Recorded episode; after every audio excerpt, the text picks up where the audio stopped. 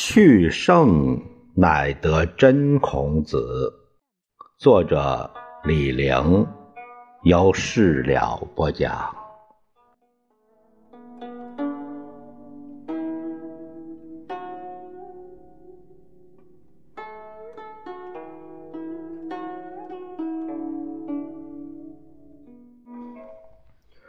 我们今天看看孔子是鲁。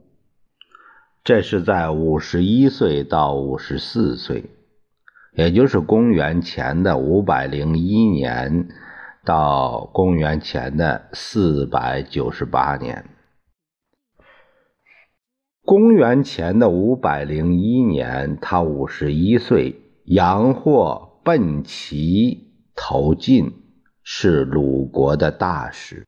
接着，公山扶扰。以废叛，孔子欲王止，这个在《论语·阳货》这章有提到。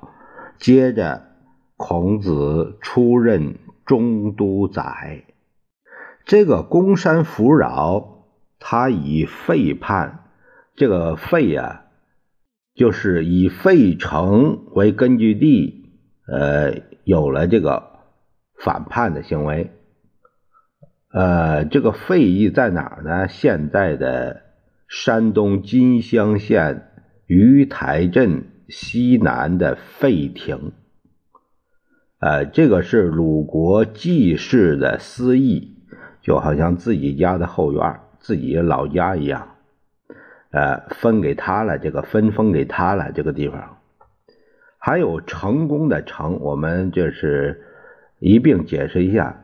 成功的成，这个成邑，成邑呢是山东宁阳县东北，它是鲁国孟氏的司邑。后邑，这个后啊是前后的后加一个右耳刀，它是在东平县的彭集镇后亭村一带，它是。叔孙氏的司仪，这是这个鲁国三驾马车，这是他们的这个情况。在公元前的五百年，孔子五十二岁，他出任鲁国的司空，任大司寇，并于甲骨之会向鲁定公。呃，这个是在定公十年啊，出任相。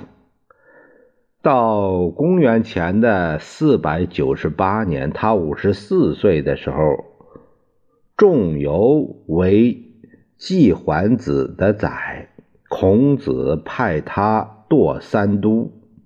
堕三都就是呃，把这个三个都城，三个就是。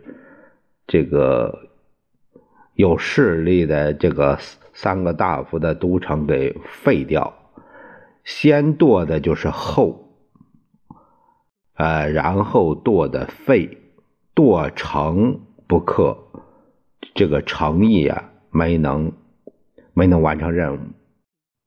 公山扶饶攻鲁定公，他被孔子挫败。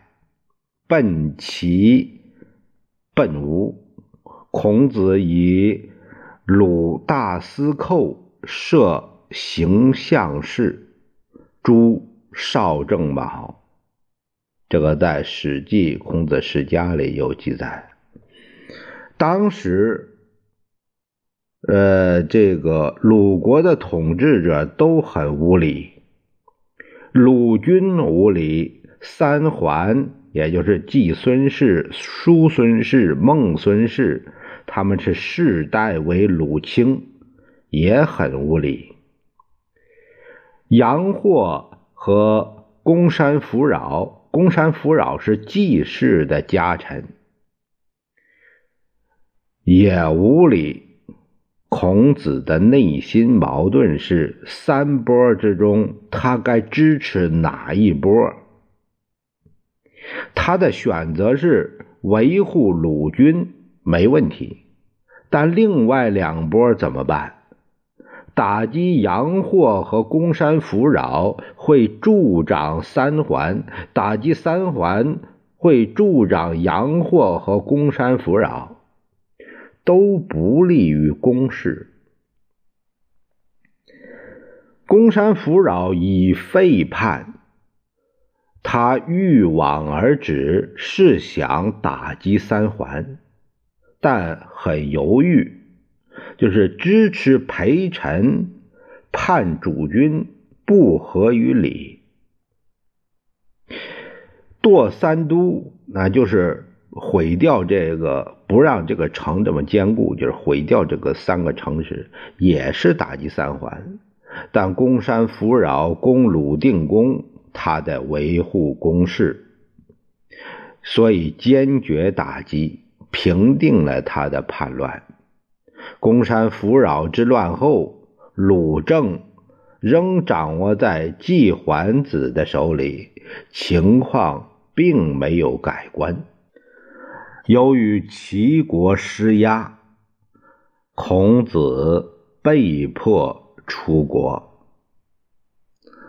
呃，这是他呃弑鲁的一段状况。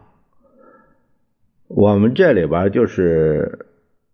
呃，有一个注解说到，就是这个三都就是三环的这个封邑，啊，我们前面已经呃也解释了这个封邑，呃，都是呃都属于谁的？呃，这个鲁国它的政治属于这个呃三股这老三股老三股三驾马车这种政治形态。本来是以祭祀呃为主，但是呢，他们搞这个很非常迂腐的，是这这种让来让去，结果是这个权力平分天下，谁也控制不了谁。这个遗患鲁国多年啊，多少辈子都是这样。这个我们在《东周列国志》里面讲到。呃，鲁国的这个内乱也曾提到过这一些啊，那里讲的呃演绎的比较详细，啊，我们这里就不多说了。下一节我们会说到孔子周游列国。thank you